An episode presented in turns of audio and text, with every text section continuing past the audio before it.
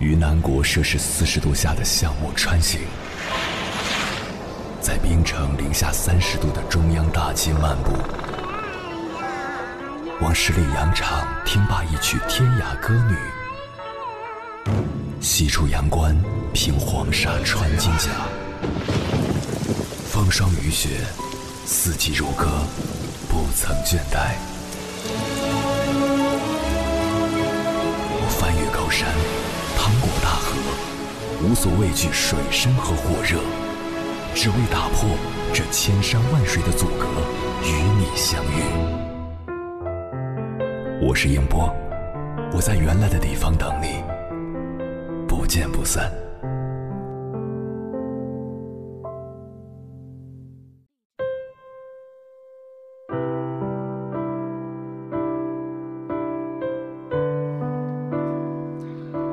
电视剧《我的前半生》里，女主罗子君的前夫陈俊生婚内出轨了公司同事，作为单身妈妈的玲玲，抛弃了什么也不会的前妻和年幼的儿子，转而和温柔体贴的小三儿在一起了。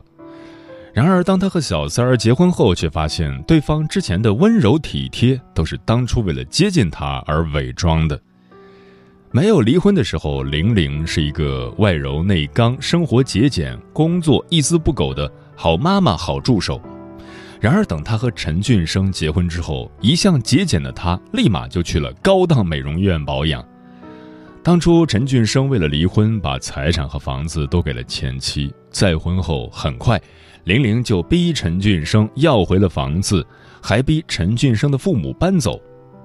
十年来，罗子君是怎么对父母的？玲玲又是怎么做的？陈俊生心里很不是滋味。而离婚时，陈俊生说好了会每月给罗子君和儿子生活费。由于某些原因，儿子又住到了陈俊生这边，玲玲立马就怂恿陈俊生不要再给罗子君生活费。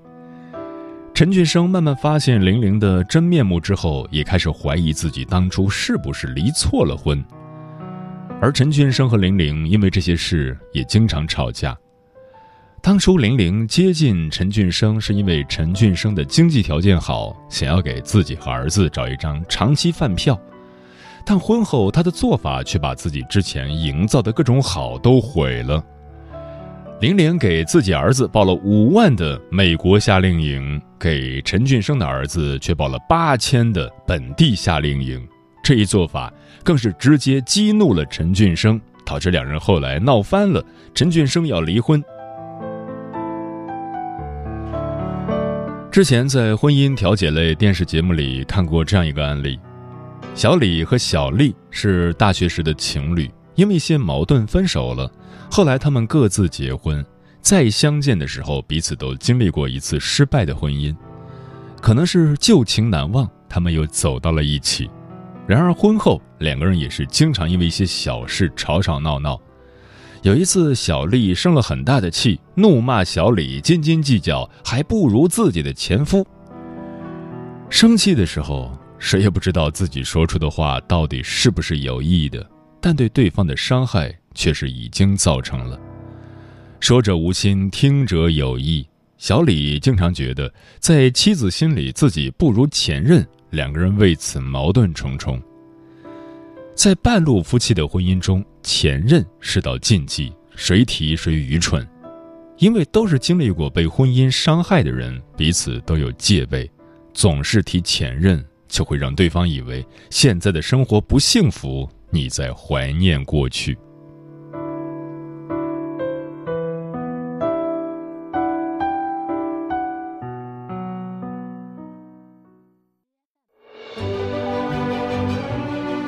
过山丘，谁在等候？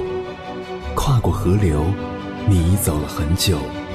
我想，你应该一直在等候，怀着同样的心事，保持最初的温柔，等候我的不远万里，在今夜与你邂逅。中央人民广播电台交通广播，千山万水只为你，夜上浓妆，月色正好。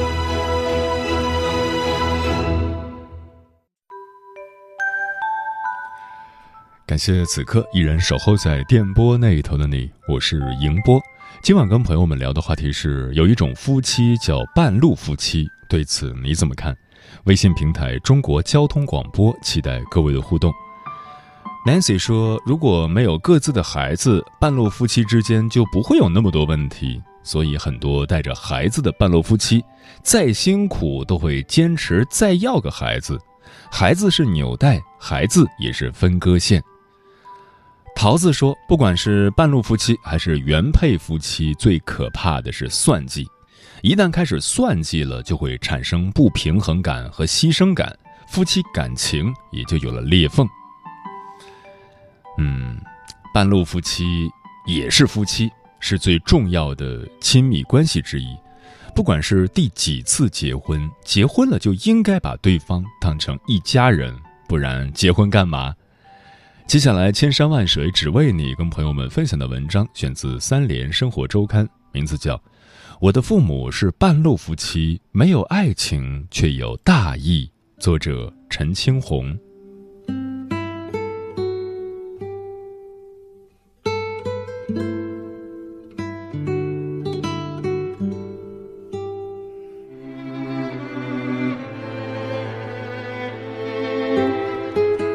爸爸的前妻去世两年，妈妈离婚十年。经人介绍后，他们结婚了。那天，我们一家四口去拍了张合照。爸爸钉上钉子，将合照挂在客厅墙上。照片中，爸妈穿着西服婚纱，我与哥哥拘谨地缩在各自父母的身后，仿佛躲在两方阵营中。照片旁点缀着一串英文。I love only one woman in my life。挂上去的那天，爸妈有些兴奋地问我：“这串英文是什么意思？”我一生只爱一个女人，我解释道。说完，我看了眼爸妈，气氛瞬间变得尴尬起来。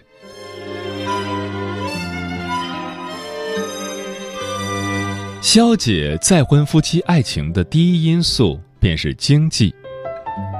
爸妈在婚前担心的第一个问题就是去世后遗产怎么分，最后达成的意见是各自归各自，分得清清楚楚。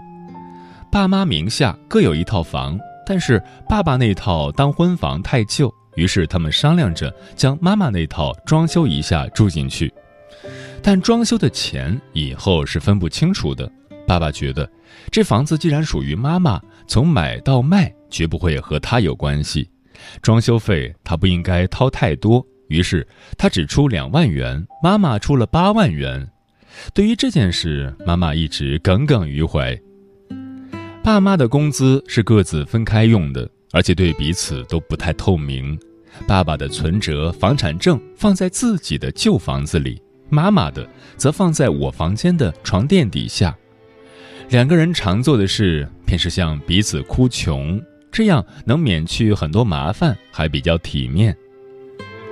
但工资分开用也很麻烦，一个家庭要缴水电费、电视费、煤气费、物业费、垃圾管理费，要买菜、买米、买面，要出份子钱，逢年过节看望老人、添置新用具等等，这种费用该谁出呢？就像下雪后，市政大道和小区之外的小路积雪，只能等它自己慢慢消解。有人因此摔跤，也算不到谁头上。比如到了该交电视费的时候，妈妈就会在饭桌上说：“闺女，电视费上次是几号交的？去年吧，我也记不清了。”我配合地回答道。在看电视的爸爸沉默着。过了一阵儿。爸爸去翻抽屉里的单子，戴上老花镜。闺女，这上面是几号？我马上放下筷子跑过去。嗯，十二月十五号。快了，今天是十二月十二号。上次是我和你一起去的吧？爸爸又问。记不太清了，好像是吧？我回答。爸爸把单子揣到自己兜里。等到几天后，爸爸缴完了费，就会把新的单子放到抽屉里。这场三人表演就暂时结束了。上大学时，一开始爸爸是不负担我的生活费的，妈妈对爸爸这种一毛不拔的行为很是不高兴，总发起间歇性的冷战。爸爸察言观色，便知道需要给我钱了。逢年过节回家时，爸爸给我钱，妈妈会在一旁说：“别给他，他拿了乱花。”我如小鸡啄米般的点头附和道：“对对，我乱花。”又如拨浪鼓摇头拒绝道：“不要不要钱。”我爸又塞给我说道：“拿着拿着。”爸爸走远，妈妈马上伸过头来问我：“多少钱啊？”我便开始数钱报钱，多一点妈妈就高兴，少了妈妈就皱眉。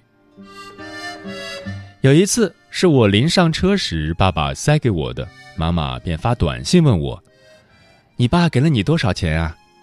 我不知道啊，我回复道：“你数数。”妈妈又发来短信：“在车上怎么数啊？”我崩溃的回复。数就是了，妈妈的急躁透出屏幕。于是我在众目睽睽下，也许还在小偷的视线下，数了一叠百元钞票，一千二百块。我回复道：“这个月不用给你打生活费了。”最后妈妈说道：“他们这对夫妻很像过年时互相拜访的亲戚，而我是一个收红包的孩子。”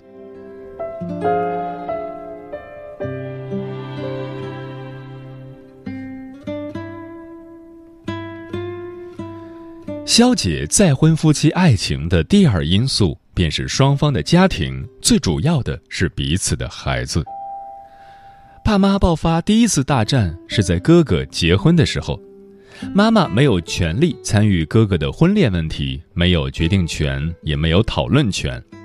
爸爸更愿意与自己的父母兄弟姐妹商量，在妈妈看来，这一切都瞒着他。爸爸给哥哥挑了一个他中意的儿媳，又给哥哥全款买了房子，包了装修，所有都选最好的。最后临要结婚前，爸爸带我和妈妈去参观了新房，似乎我们像这个家的客人，见证了爸爸突然发达后的雄厚财力。到了哥哥嫂子新婚那天，妈妈要作为男方母亲待客。到了双方父母见证的时候，妈妈是很不愿上台的。爸爸拉了一下妈妈，台上的妈妈就像块木头，像个冰块，不愿和爸爸站在一起。台下稀稀疏疏，这份体面很快就维持不住了。下台后，爸妈两人就开始了漫长的冷战，整整三个月，妈妈冷若冰霜，一言不发。爸爸躲到父母家诉苦。没过多久，妈妈就听见小姑子的批评：“能过就过，过不了就拉倒。”真可谓火上浇油。爸妈爆发了一场热战，两个人久违的撕破脸皮，大吵一架，但是也没离，还是这么过下去了。有一天，爸爸推开我的门，给我一只女士皮包，问道：“你看这包怎么样？要不给你背吧？”那包是深蓝色的，花样老气，不过看起来也不廉价。你嫂子给你妈买的，你看你妈也从来不用，扔到柜子里看都不看。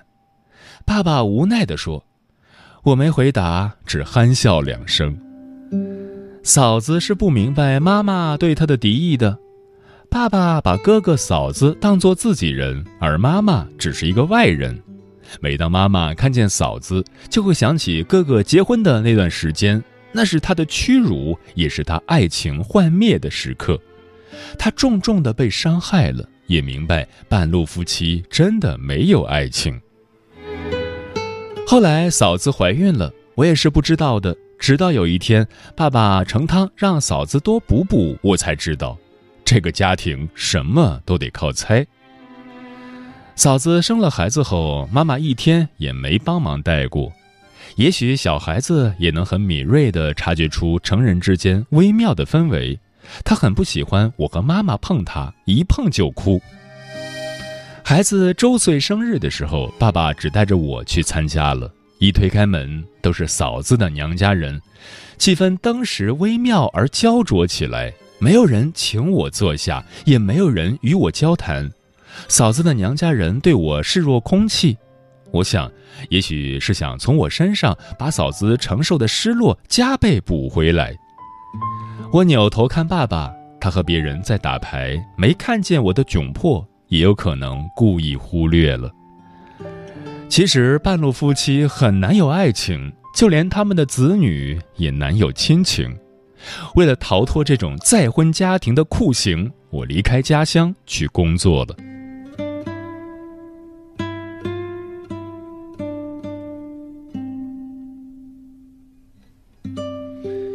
那半路夫妻到底为什么在一起呢？妈妈在婚前查出来乳腺有个肿块，医生说情况不太好，不排除恶性的可能。妈妈抱着我痛哭，感叹她的命苦。爸爸的前妻就是得癌症去世的，实在不好意思再让爸爸经历一次。爸爸很有义气，没有说不结婚了那种话，他陪妈妈去肿瘤医院做手术，万幸是良性的，所以他们恋爱后期是在求医问药中度过的。等妈妈的伤口长好了，正是夏天，爸妈就办了酒席结婚了。我发现，在他们后来的婚姻生活中，高光时刻便是两个人生病时。几年前，我去外地上学，妈妈想往打包好的行李箱里放些吃的，却开错了拉链，从行李箱里掉出来东西。爸爸突然暴怒，拉开窗户，大声嚷嚷，又关上窗户，恨恨地说道：“跟猪一样笨啊！”我默默看在眼里，觉得爸爸性情大变。以前很温和的一个人，如今却粗鲁暴躁，让人害怕。我不愿理他，离家后也没打电话问候。后来有一天凌晨，我梦见爸爸去世了，梦里纸钱乱飘，哀哭阵阵。我从梦中哭醒，醒后还哭个不停，觉得爸爸一定出事了，便给他打了电话。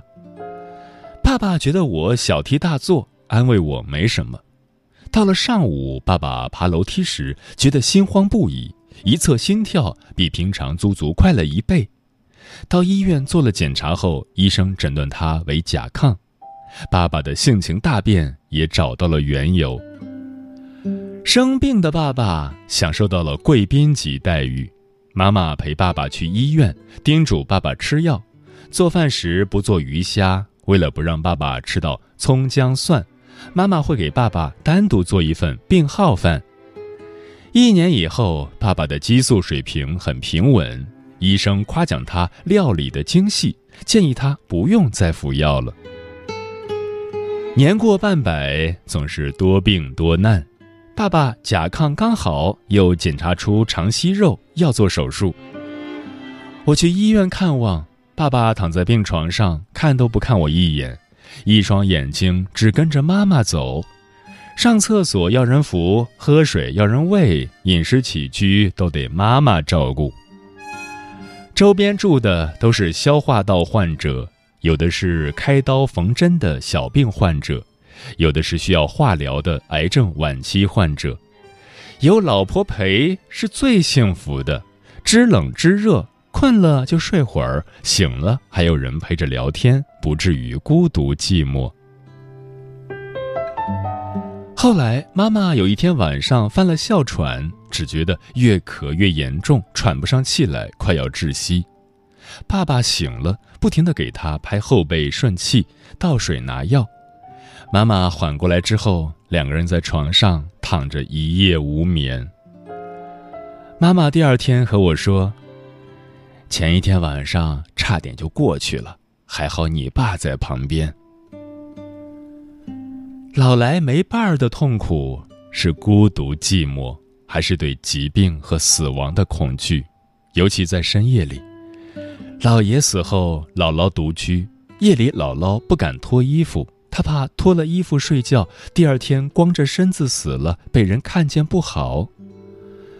像爸妈这种半路夫妻。也许结合的初衷就是为了抵御恐惧，恐惧孤独的老去，恐惧疾病和死亡。面对恐惧，两个人总比一个人强。但落到现实生活中，全是鸡毛蒜皮。两个人一起吃饭、散步，计较这个月的水电费，不满意儿子儿媳，痛惜给女儿的生活费。基于最低愿望又全是瑕疵的结合，似乎根本达不到现代年轻人的爱情标准，或者根本无关乎爱情。我姑且不称之为爱情，只是大意。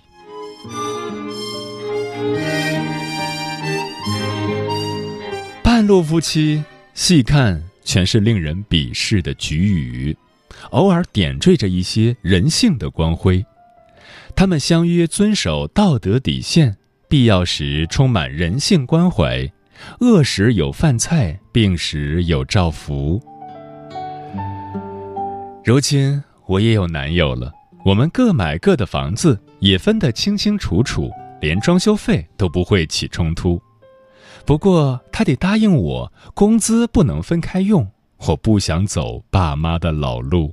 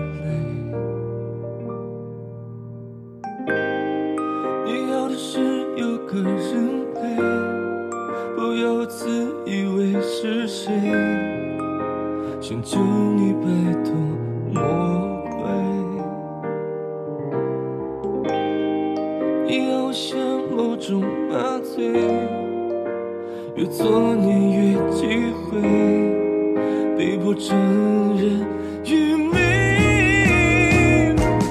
我的倔强，是故作坚强。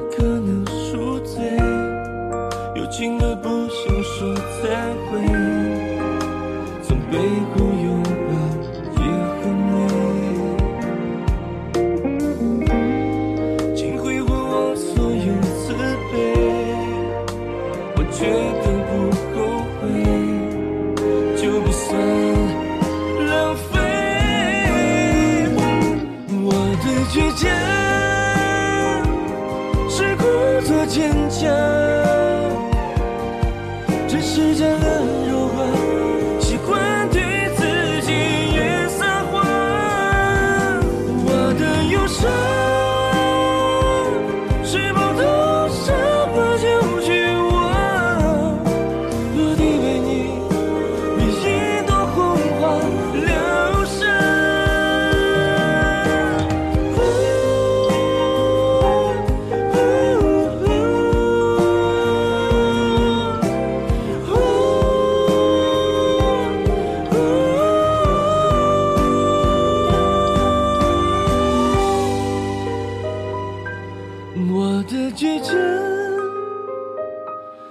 太幻想。